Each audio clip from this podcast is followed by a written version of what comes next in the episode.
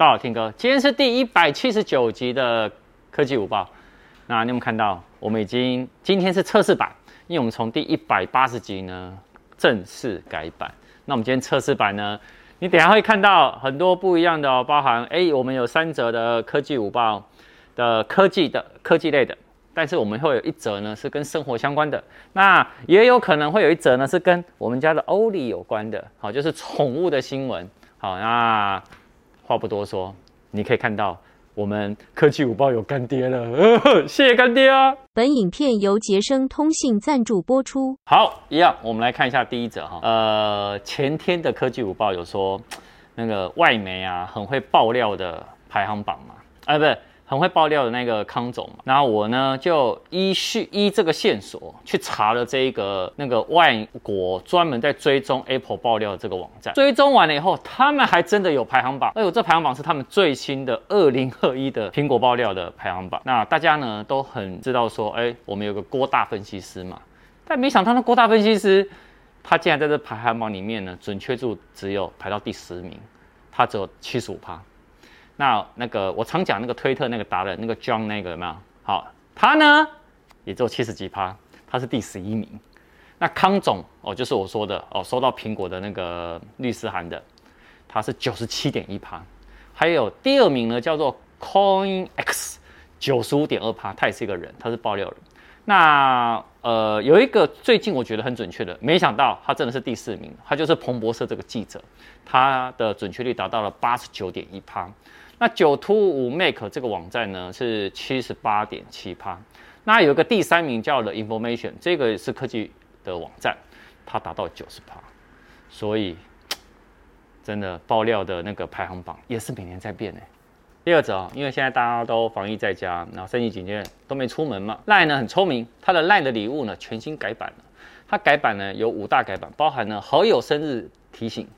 愿望清单、预约送礼。卡片互动，还有宅配礼物的这些功能哦，哈，而且他们这个即日起哦，还有跟星巴克合作，到七月十八号为止啊，推出限时体验星巴克礼物咖啡一加一的活动。也就是说，在这活动期间内啊，你只要透过 LINE 礼物平台啊，送给亲友啊，比如说我送给导演星巴克的指定电子的饮料券，那送礼者就是我，也会获得呢指定的电子的惊喜饮料券。啊，等于就是有点像什么星巴克买一送一的概念呐、好，哎呦，我觉得这很不错哎。那另外的部分呢、啊，它我刚说好推出全新功能嘛，所以它前有个功能就是好友生日提醒，就是它会在前三天的时候呢，会告诉你说，哎，啊你你这个朋友要生日了，那所以呢，你哎可以准备来送他礼物了。还有哦，你还可以点进去看哦，看他。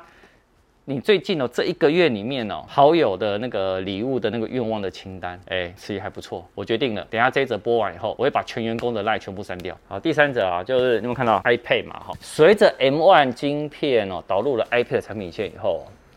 而且呢，接下来的 iPad OS 十五啊发布以后，彭博社的那个记者，我刚说的就是第一则那个彭博社的记者，他就是预测说，其实消费者现在开始期待更大尺寸的 iPad。可能十四寸到十六寸，为什么呢？因为 MacBook Pro 呢，它最大有到十六寸嘛，所以他说如果平板能到了十四到十六寸，哇，这样更大尺寸的话会来得更好。但后来他自己也说，诶、以二零二二年，就是明年来说哈，它还是一样会以十二点九寸为最大尺寸，但是呢，它在可能外观的设计呢会重新改变。那只是说我们我们刚说这个大尺寸的 iPad，在二零二二年是绝对看不到的。那有可能也是在二零二三年，好，所以其实也没那么快。但，